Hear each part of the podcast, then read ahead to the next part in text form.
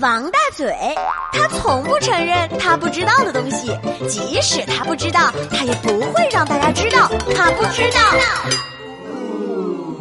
下面是王大嘴的说话时段。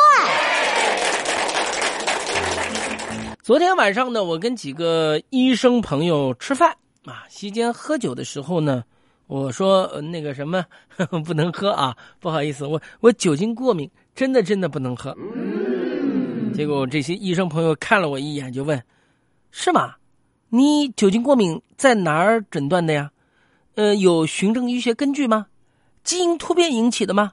做过基因测序来确定它的多态性吗？”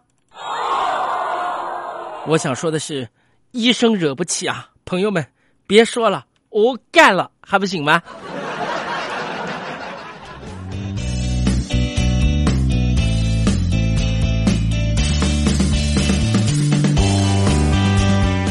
记得小时候啊，关于这个看医学方面的这种电视剧啊，我就觉得医生们个个都把这个白大褂穿的像高级定制的修身风衣一样，英俊之气旁露侧出。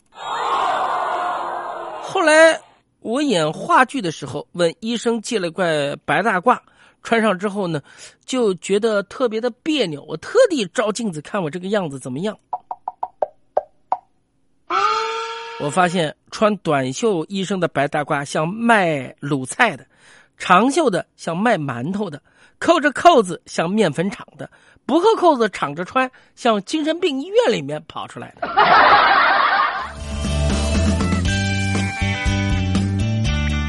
那时候我也想着啊，娶个护士啊，或者是这个医生啊，这白大褂一穿是吧，还有点那个感觉啊，诱惑的感觉。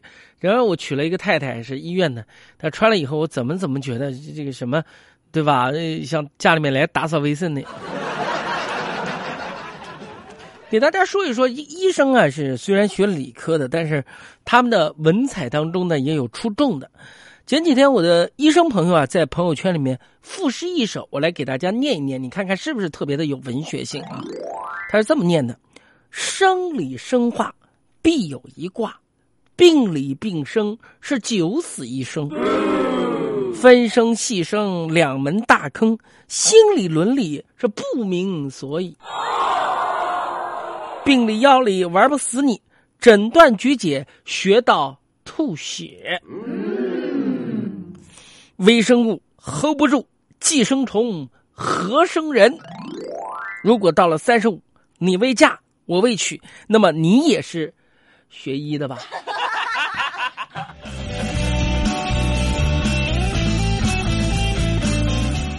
呃，我有很多的医生的好朋友，我的家属呢也在医院里面工作啊。我有一个好朋友呢，跟我太太是一个单位的，呃，都是呃南南京市中医院的医生啊。现在我太太院虽然是秦淮医院，但是被被中医院并了啊。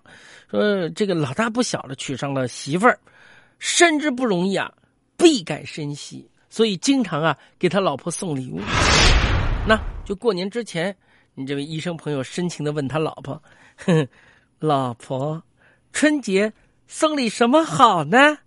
他老婆含情脉脉的说：“老公，你送我什么我都喜欢哦。”结果我这位朋友对他老婆说：“那那我过年期间送你回娘家吧。”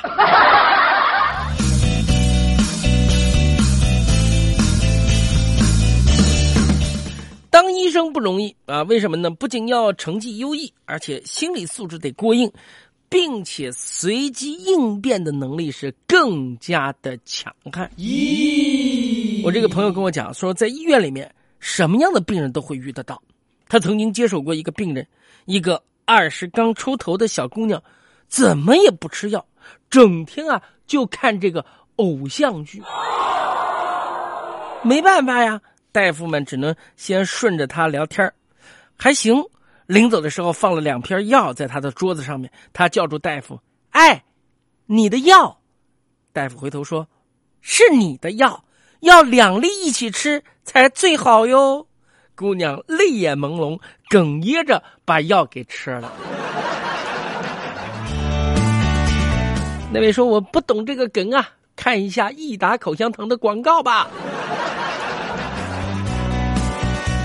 我对医生为什么有好感？我一直是夸医生的，医生非常好，是因为我们家何药师也是个医务工作者，我是和他相亲以后才走到一起去的。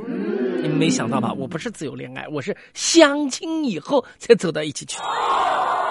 当时我太太人漂亮，脾气好，有个本事不得了，就是她挑的西瓜味道特别好。